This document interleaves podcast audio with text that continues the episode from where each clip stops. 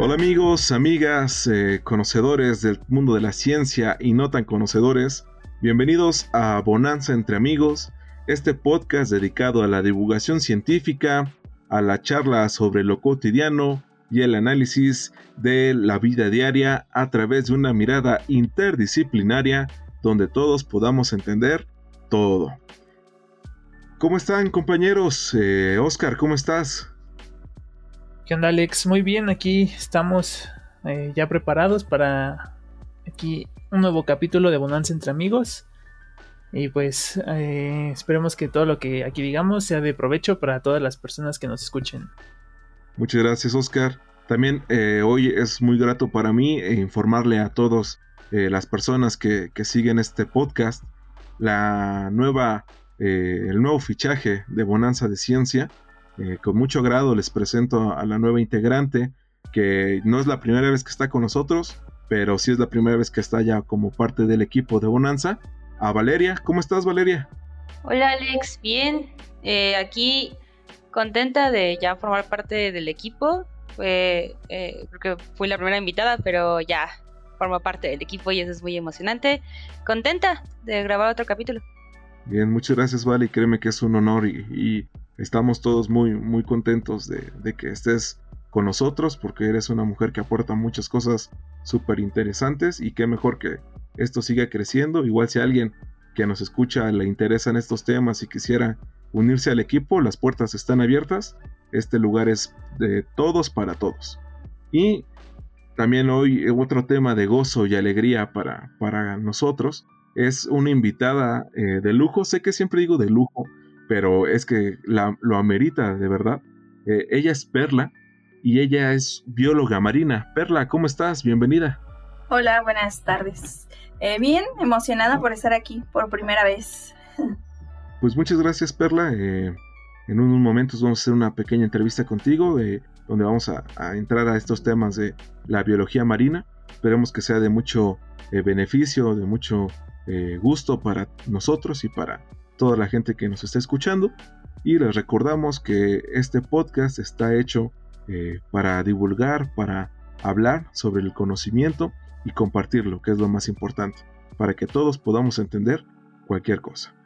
Eh, por ello vamos con esta primera cápsula en este podcast, en la que hablaremos un poco sobre la depresión y vamos a tratar de sensibilizarnos eh, para entender estos temas tan complejos que a lo mejor están llenos de una carga de misticismo y que nos puede servir para todos, ya que no falta que día a día conozcamos a alguien cercano que puede que se le diagnostique depresión entonces, para quitarle esas cargas de eh, mitificadoras, vamos a, escuchar esta siguiente eh, cápsula.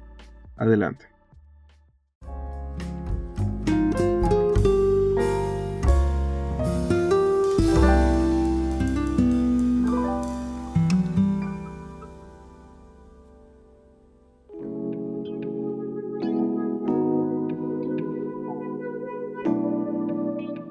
La depresión? Todo el mundo se siente triste o decaído de vez en cuando, pero estos sentimientos suelen desaparecer en poco tiempo. La depresión, también llamada depresión clínica o trastorno depresivo, es un trastorno del estado de ánimo que causa síntomas de angustia que afectan cómo se siente, piensa y coordina las actividades diarias como dormir, comer o trabajar de una persona. Para recibir un diagnóstico de depresión, los síntomas deben estar presentes la mayor parte del día, casi todos los días, durante por lo menos dos semanas y este debe de ser hecho por un especialista en salud mental. ¿Cuáles son los diferentes tipos de depresión? Pues hay muchísimos, desde la depresión mayor, el trastorno depresivo persistente, pero también hay como la depresión perinatal, el trastorno afectivo estacional y la depresión psicótica. Lo importante es que si usted siente algún síntoma o cree tener depresión, acuda con un profesional de la salud. ¿Cuáles serían estas señales y síntomas de la depresión? Pues bueno, serían sentimientos persistentes de tristeza, ansiedad o vacío, sentimientos de pesimismo o falta de esperanza, sentimientos de culpabilidad, inutilidad o impotencia, pérdida de interés o placer en las actividades y sus pasatiempos, pérdida de energía, fatiga o sensación de que se está más lento, dificultad para concentrarse, recordar o tomar decisiones, cambio en el apetito o en el peso, pensamientos de muerte o suicidio y inquietud e irritabilidad. ¿La depresión es igual en todas las personas? Pues no. La depresión afecta de diferente manera a todas las personas. Hay algunos que pueden manifestarlo somáticamente o emocionalmente o cognitivamente. Lo importante es que si usted siente algún signo o señal como las, como las que acabamos de comentar, acuda con un profesional de la salud. ¿Cómo se trata la depresión? Pues el primer paso para obtener el tratamiento adecuado es consultar con un especialista como ya lo repetimos. Su especialista puede hacerle un examen, una entrevista y pruebas de laboratorio para descartar otros problemas de salud que pueden tener los mismos síntomas que la depresión. No se preocupe, una vez diagnosticada, la depresión se puede tratar con medicamentos, psicoterapia o una combinación de ambos. Si estos tratamientos no disminuyen los síntomas, otra opción que se puede considerar es la terapia de estimulación cerebral. Ahora ya lo sabe, no hay que tenerle miedo a la depresión. Acuérdese, si usted conoce las cosas, es más fácil controlarlas. Sigamos con la siguiente sección.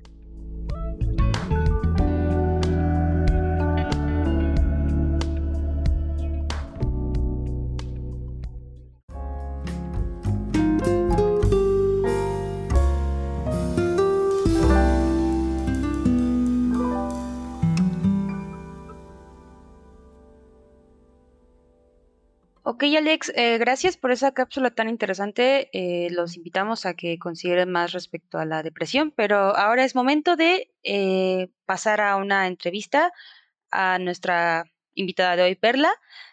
Y bueno, Perla, primero quisiera preguntarte algo que no sé si sea muy básico preguntar, pero creo que es importante aclarar que, a qué se dedica un biólogo marino. Bueno, primero creo que es importante decir primero qué es la biología.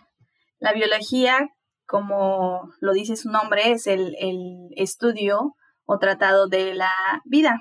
Es decir, que estudia absolutamente todo lo relacionado con la vida, desde qué es, sus características, cómo se comporta, cómo...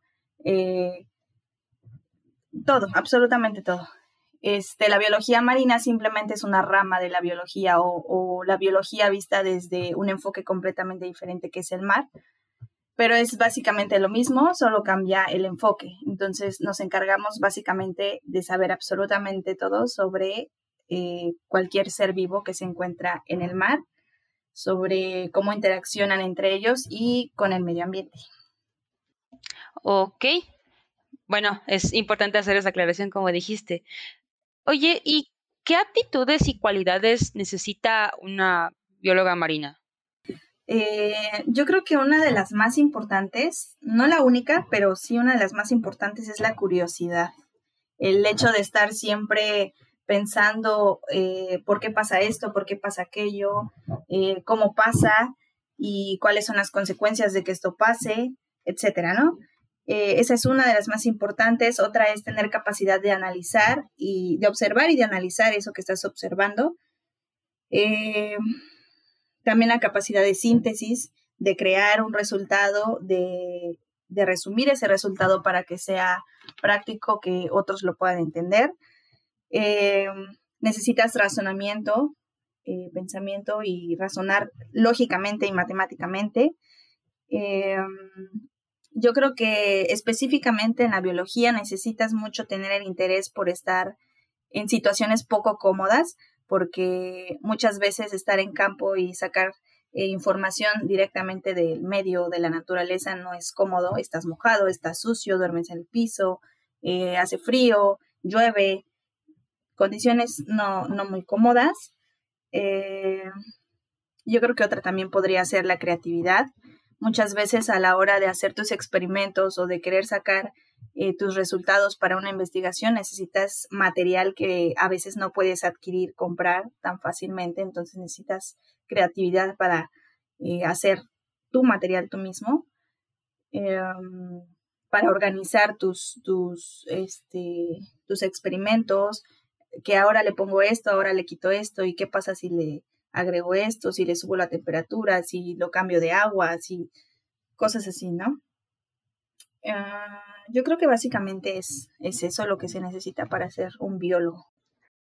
Sí, tienes toda la razón respecto a, también ser como tolerante a estar en ambientes estresantes, como dijiste, estar mojado, sucio, sacando muestras. Sí.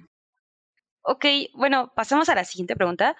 Eh, Perla, ¿tú cuál crees que es el encargo que la sociedad le hace a, los biólogos y a las biólogas marinas? Eh, ¿Te refieres como al aporte que quiere que nosotros damos a la sociedad? Eh, sí, exactamente.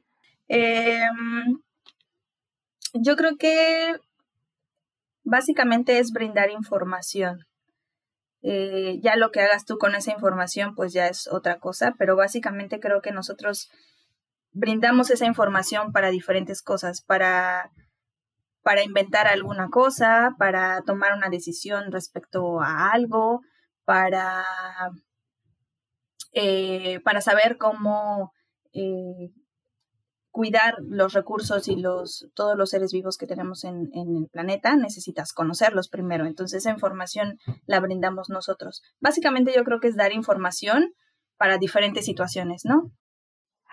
Sí, eh, justo pienso lo mismo que tú, Perla. Creo que cualquier persona que se tenga que encargar o quiera dedicarse a algo científico eh, tiene el mismo encargo social en común, eh, tener información y, transmitirla. ¿O ¿Tú qué opinas, Oscar? ¿Crees que los biólogos y, por ejemplo, en nuestro caso físicos, tenemos el mismo encargo social?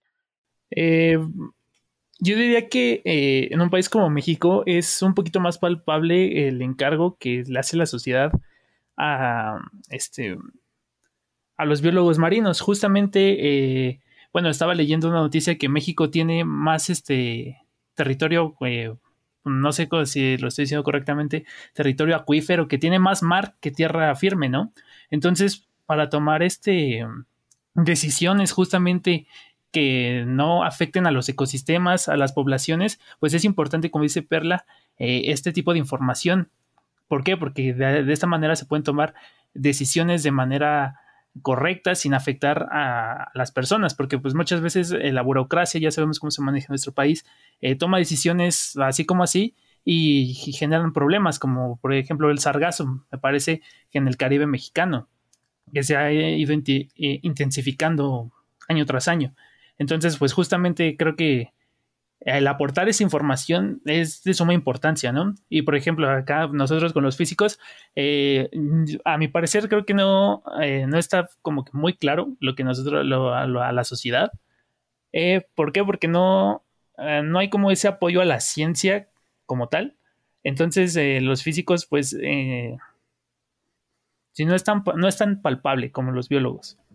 Ok, vale, pues sí, son diferentes eh, carreras, entonces hay diferentes encargos sociales. Eh, oye, eh, Perla, dime, ¿en cuáles campos laboran los biólogos marinos? Uy, es, yo creo que es bastante amplio, por lo mismo de que la biología es bastante general. O sea, la biología no es, es una ciencia que abarca muchas otras ciencias. Y a su vez la biología, sea biología general o biología marina, tiene un montón de ramas. Te puedes ir por la genética, te puedes ir por la acuacultura, te puedes ir por cosas más de farmacognosia, te puedes ir por cosas de microbiología, o sea, tienen un chorro de ramas.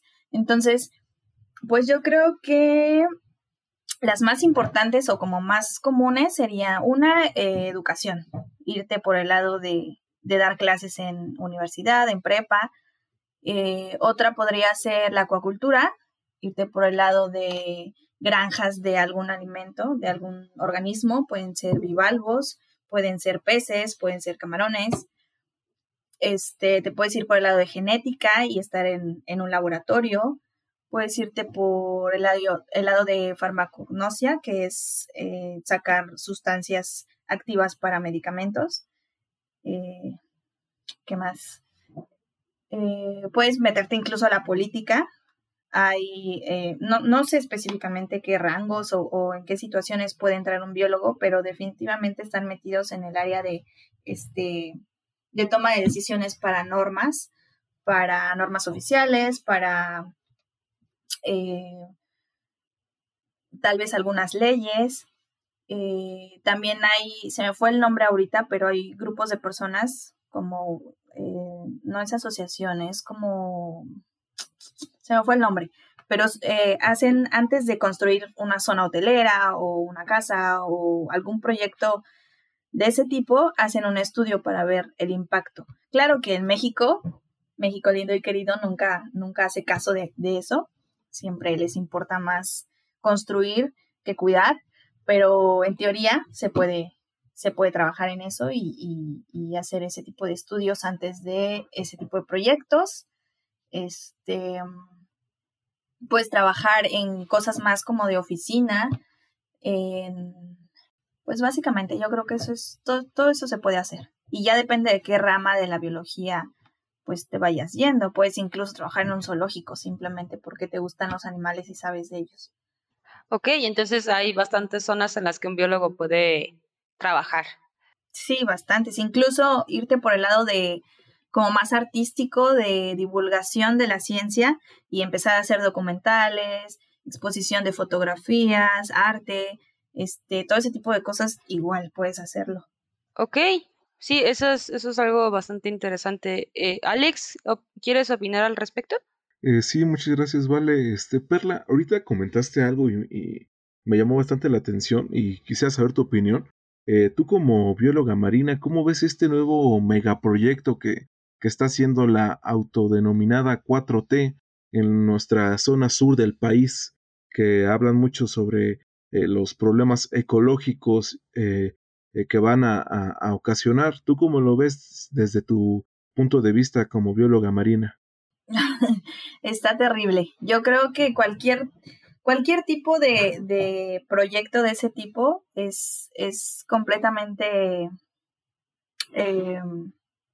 no puedo decir malo porque finalmente hay cierto beneficio de eso. El problema es que no sabemos cuidarlo, no, no, no sabemos poner un límite y decir hasta aquí es suficiente y hasta aquí vamos a explotar cierto recurso o cierta situación y, dejar como que se recupere, ¿no? Eh, eh, yo creo que básicamente ese es el problema, que no sabemos parar, no sabemos decir basta, hasta aquí. Sí, tienes toda la razón respecto a esa parte política. Desgraciadamente no tenemos eh, un límite para nuestras ambiciones. Pero bueno. incluso, incluso eh, toda esta parte de zonas hoteleras y cuestiones turísticas, yo creo que está bien hacerlo. Incluso hay, está como muy de moda explotar todo, toda esta parte del ecoturismo un ejemplo que es eh, muy valioso y muy importante aquí en la Baja, en Baja California Sur, es el, caso de Cabo Pulmo. No sé si lo habían escuchado antes, pero es, una, es un pueblito muy pequeño que actualmente está como eh, bastante cuidado por la gente de, de, ese mismo lugar, que son los únicos que explotan, digamos, el, el, toda esta parte del turismo, hacen recorridos, hay cosas de buceo, eh, puedes ir a ver los arrecifes, hacer snorkel y demás, pero están bastante regularizados y no permite a la gente de ese mismo lugar que otras empresas mucho más grandes entren. Y es uno de los casos exitosos donde esta parte de, de explotar, pero sin exagerar, ha sido exitoso y la gente lo entiende y lo cuida bastante bien. Ok, Perla, entonces eh, bueno, es algo de lo que tenemos que aprender bastante. Pero, oye, cuéntame entonces, eh, un poquito de la pregunta anterior. ¿Por qué hacer una distinción entre la biología y la biología marina? Tener una sola carrera de biología para abarcar todos los ecosistemas está muy difícil. Simplemente en, mi carrera biología marina de cuatro años y medio es nos dan una embarradita de todo lo que puede haber en el mar. No me imagino una sola carrera que a ver que absolutamente todo. Debe ser muy larga, muy difícil y apenas llegaría a saber las bases así mínimas para entender todo. Entonces yo creo que separarlo es bastante práctico y bastante, eh, pues lo hace más fácil, hace más fácil que puedas en una carrera poder abarcar gran cantidad de, de, los, de estos como dos grandes ecosistemas que existen, que son el mar y la tierra. Bueno, Perla, otra pregunta que, queremos hacerte es, eh, ¿la biología marina tiene relación con la defensa de los ecosistemas y protección de animales? Mm, yo creo que sí, demasiado. Demasiado porque para empezar tienes que conocer eso que quieres proteger. Entonces, si tú no sabes nada del bicho o del recurso que necesitas cuidar, pues no sabes cómo cuidarlo. Y la biología es precisamente eso, eh, estudiar o sacar información sobre todo ser vivo. Entonces son las bases para poder tomar una decisión o hacer un plan de cómo vas a cuidar ese recurso o, ese animal o lo que vayas a cuidar. Entonces sí, por completo yo creo. Son las bases para poder hacerlo. Eh, ok, bueno, como nuestra siguiente pregunta, Perla, eh, quiero saber, ¿México es pionero en biología marina? no, no lo creo. La verdad es que no lo sé, pero lo dudo demasiado porque México tiene mucho potencial, muchísimo potencial, tenemos demasiada diversidad, tenemos un montón de, ambientes y de ecosistemas. El problema es que el gobierno no invierte en ciencia en este país. Entonces, la verdad es que no, yo creo que países primermundistas son los que se llevan ahí la, batuta y el primer lugar en esas cosas lamentablemente. Potencial hay, el problema es que no, no se aprovecha correctamente. Sí, México siendo un país tan diverso en flora y fauna, pues debería ser eh, pionero, ¿no? Debería.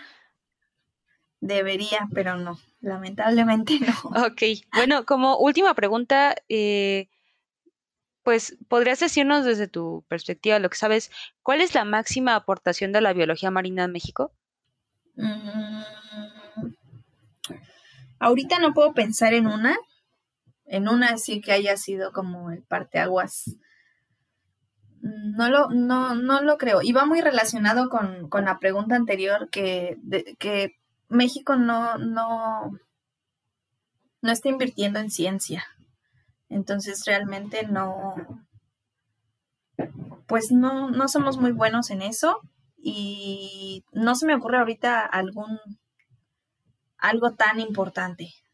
Que hay, que hay ciertos logros tal vez en, en, en, en la rama de la farmacognosia o quizás en la acuacultura, que es lo que está de moda porque es lo que nos va a salvar ahorita de todo nuestro desastre que estamos haciendo en el planeta. Este, fuera de eso, yo creo que, que no hay alguno que ahorita se me ocurra Mm, no. Ok, bueno. Eh, Oscar, adelante con tu aportación. Eh, sí, bueno, me gustaría preguntar qué es acuacultura, porque, bueno, acabas de mencionar algo muy importante que es como que lo que nos va a salvar de, lo que estaba, del daño que le estamos haciendo al planeta. Entonces, eh, bueno, me gustaría saber qué es la acuacultura.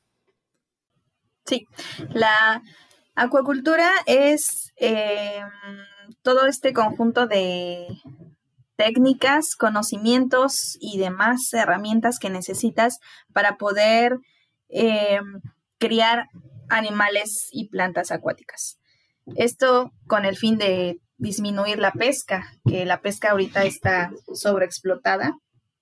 Entonces una de las soluciones es, en lugar de explotar del ambiente, hacer granjas de camarón, de ciertos pescados, tanto dulces como, tanto de agua dulce como como marinos, este, ostras o bivalvos, este, y pues es, es, una de las cosas que nos va a ayudar bastante para poder recuperar toda la toda la diversidad que hay en el mar y que nos estamos acabando por sobrepesca. Eh, bueno, entonces podría decirse que es como un símil de lo que ocurre aquí eh, en la, bueno, en la tierra, ¿no? Que tenemos las granjas, por ejemplo, de por ejemplo, de maíz, ¿no? Y tiene que haber como rotación de cultivos, todo, ese, todo ese rollo, ¿no? Ah, Así es. Sí, es cultivo de animales y plantas para el consumo, para el consumo, ya sea para animales o para nosotros, personas, humanos. Y involucra desde cómo criar, desde cómo hacerlos mejores, es decir, hacerlos más grandes, hacerlos eh, que con menos alimento crezcan más, más rápido, eh, conocimiento sobre qué alimento necesitan, qué cantidad, crear como el alimento adecuado para esos animales que vas a criar, todo eso. todo lo relacionado con granjas de animales o plantas. Eh, bueno, Perla, también eh, tengo otra duda. Bueno, ahorita mencionaste durante la entrevista a los zoológicos. Y a mí me gustaría que nos dieras una explicación para qué sirve un zoológico. Porque, eh, bueno, realizando investigación y viendo muchísimos comentarios, hay gente que está en contra del uso de que haya zoológicos, con el argumento de que es este, no es ético eh, esa es la palabra, no es ético tener a los animales en, en esos ambientes como los zoológicos que no son sus hábitats naturales. Pero también está la otra cara de la moneda, en donde eh, justamente, y supongo que yo, que es la que tiene la razón, eh, teniendo este, la, eh, ¿cómo se llama? La organización adecuada, en donde los zoológicos eh, ayudan a, las especies en peligro de extinción, en la preservación justamente de estas especies. Entonces, me gustaría que nos dieras un poquito de panorama, un poquito de contexto acerca pues, de esta discusión que pues surge dentro de las asociaciones. Desconozco el origen de los zoológicos, pero estoy en desacuerdo con que sean usados solo para enseñar a los animales, para mostrarlos y ganar dinero de ellos. Estoy totalmente en desacuerdo. Lo que sí estoy de acuerdo es en eso que me estabas comentando de usarlos como refugio para animales lastimados o para animales que necesitan ser, este, que necesitan reproducirse para volver a repoblar eh, esa especie en específico. Estoy totalmente de acuerdo y creo que el problema en México y supongo que en algunos otros países también es que no se hace correctamente. Entonces, el problema no son los zoológicos, el problema es cómo se manejan los zoológicos. Entonces, estoy en desacuerdo en que se usen solo para exhibir a los animales.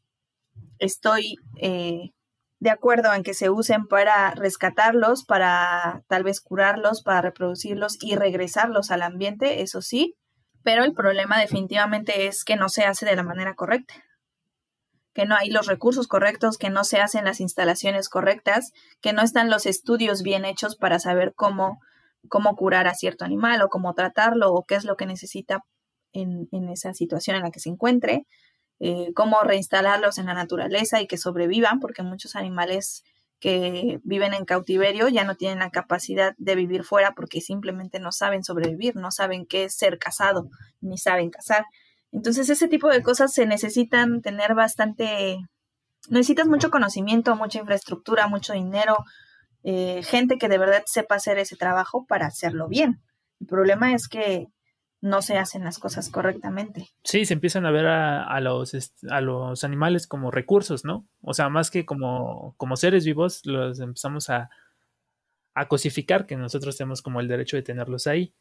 Así es. Más bien lo que yo creo que sería muy bueno sería cambiarles el nombre para empezar que no se llamen zoológicos. No se me ocurre algún otro nombre, pero me refiero a que el nombre zoológico ya está muy ligado a esa idea que tenemos de ir, pagar y ver a los animales encerrados, desnutridos y tristes. Entonces yo creo que cambiar el, nombre sería lo adecuado, algo así como reserva, como este, no sé, alguna cosa como que suene como hogar, no sé, algo, algo bonito y más bien inculcar o, intentar que la sociedad o que la gente que vaya a estos lugares se involucre en las actividades de cuidar a los animales. Y yo creo que sería una buena forma de concientizar, de ayudar a los animales y de, pues, de hacer algo bien. Entiendo. Oye, y bueno, ya este, un poquito más en concreto, digo, no sé eh, si sea lo correcto de eh, ligar a los zoológicos con los acuarios, pero eh, ¿Tú cómo ves los acuarios ah, que tiene, por ejemplo, en el acuario que hay aquí en la Ciudad de México, el acuario de Imbursa? Eh, digo, la verdad yo nunca he ido, no me, no me llama la atención, pero ¿no hay alguna afectación para los, los, peces que viven ahí? En su comportamiento, en algo que, que justamente de lo que estamos hablando de los zoológicos? Sí, pues es lo mismo, son animales. Finalmente, pues sienten y, tienen emociones y tienen sentimientos, entonces definitivamente hay algo ahí. Eh, pues se ve mucho incluso en lo típico, en orcas, delfines que tienen encerrados o que tienen albercas muy pequeñas. este, pues se ve cómo se ponen, cómo cambia su comportamiento, se vuelven agresivos. Las orcas fueron satanizadas porque decían que comían humanos, que, que comían gente y no, la, o sea, sí lo hacían, pero no porque sean asesinas, sino porque tú qué harías estando en un cuarto de un metro por un metro durante 20 años, o sea, te vuelves loco. Entonces, sí, definitivamente yo creo que hay alguna afectación. Eh, no sé qué tanto, no sé en qué grado. Supongo que según el animal es diferente cómo le afecta, eh, pero yo creo que aplica lo mismo que con los zoológicos de animales terrestres. Y por ejemplo, bueno, a mí a veces se me hace un poco ilógico eh, en cuestión de, por ejemplo, los de los pingüinos. O sea, a tenerlos aquí en el zoológico de la Ciudad de México para adaptarles su hábitat natural, eh, digo, es costosísimo por la cantidad, por el, eh, la temperatura a la que ellos tienen que estar. Entonces, ¿tú crees que es viable sacar a ciertas especies de su hábitat natural y digo, pagando de los recursos, si es que hubiera esa, esa facilidad de tener todos los recursos para pagar su hábitat, ¿tú crees que es recomendable tenerlos, digo, cómodos así? No, definitivamente no. Yo creo que es algo bastante egoísta. No vemos no vemos lo que las consecuencias que puede tener ese animal de tenerlo aquí, simplemente vemos que vamos a ganar dinero teniendo pingüinos porque son exóticos, porque son bonitos y porque nos conviene que la gente venga a ver a los pingüinos, pero no vemos esa otra cara o esa otra parte de qué, qué está pasando con ese animal que, que está aquí en un hábitat falso, en un lugar que no es su casa que no tiene incluso igual las, las características o la, el ambiente adecuado para estar sano y bien. Entonces, no, no se me hace correcto. Se me hace bastante egoísta de nuestra parte. Eh, bueno, a mí me gustaría comentar eh, una definición aquí que nos dan en, en la Internet, que habla de que hoy en día los zoológicos son principalmente instalaciones educativas y de investigación, eh, que junto con las universidades y los, y los institutos de investigación eh, obtienen resultados científicos sobre los animales eh, en ciertos espacios ¿no? o contextos específicos, que además ofrecen a las personas la oportunidad de conocer animales y al mismo tiempo enseñar conceptos sobre las conexiones biológicas y ecológicas. Esto lo traigo porque me gustaría traer al, debate el tema del zoológico de Chapultepec, porque si yo voy en estos momentos, si pudiéramos, ¿no? Si no hubiera pandemia, eh, al zoológico de Chapultepec, eh, yo en la vida he visto que sea algo que, invite a, a, ver las conexiones biológicas y ecológicas y que sea un tema educativo, ¿no? Más bien es como un circo, yo lo veo así. ¿Qué opinan ustedes?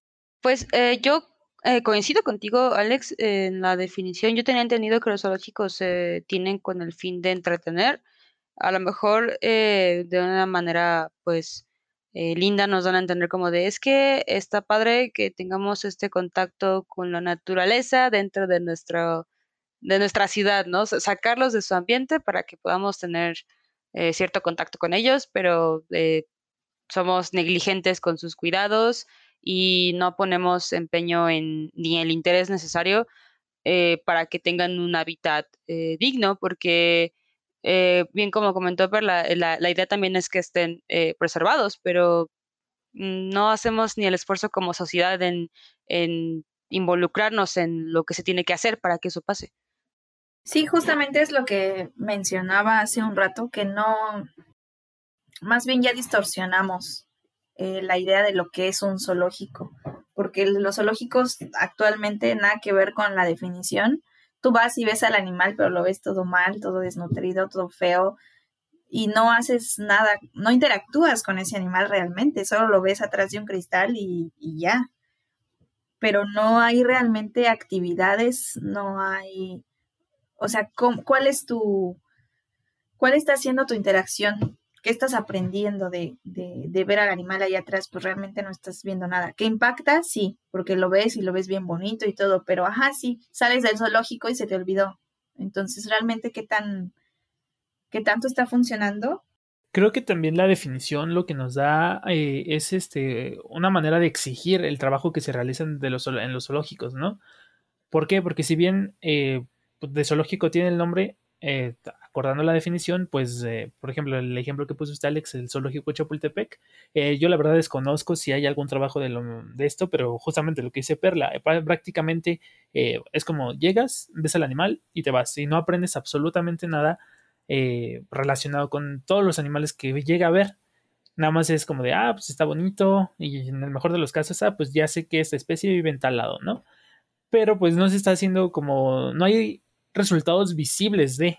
Y creo que es algo que como sociedad deberíamos exigir. Y más a, enfocado más, por ejemplo, en el mar, digo, también en los acuarios, ¿no? Debería haber, eh, digo, si vamos a sacar animales de su hábitat, deberíamos tener, eh, no sé si decirlo justificación o no, pero eh, para tener como todos los, seguir todos los lineamientos para que, para qué, para que ese animal se sienta bien porque no, este, no es ético tenerlos ah, ahí nada más dando vueltas en una pecera, dando vueltas en una jaula, justamente como dijo Perla. Eh, y de hecho, bueno, no sé, apenas un video se hizo eh, viral en donde un oso que estaba en cautiverio, en una jaula, eh, lo sacaron al bosque y nada más se la pasaba dando vueltas. Entonces, en una sola zona. Entonces, digo, los animales tienen secuelas de todo lo que viven también. Y pues un claro ejemplo, pues lo estamos viendo. Y pues creo que es nuestra responsabilidad ciudadana exigir esos resultados si se tiene. Si no, pues también es nuestra responsabilidad ciudadana exigir que se tenga cuidado con los animales. Eh, pues bien, hemos llegado al final de este episodio. Eh, Perla, conclusiones sobre este tema que muy amablemente nos has explicado a, cada uno de nosotros que a lo mejor no somos tan, tan doctos en, en ello. Conclusiones. Pues yo creo que una es, tenemos que cambiar por completo la idea que tenemos de lo que es un zoológico. Básicamente es eso y eso involucra tomar acciones, ¿no? De, de cambiar métodos, de cambiar instalaciones, de cambiar actividades. Pero la conclusión yo creo es lo estamos haciendo mal. Perfecto y de nuevo déjame agradecerte por haber estado con nosotros. Eh, vale, conclusiones sobre estos temas.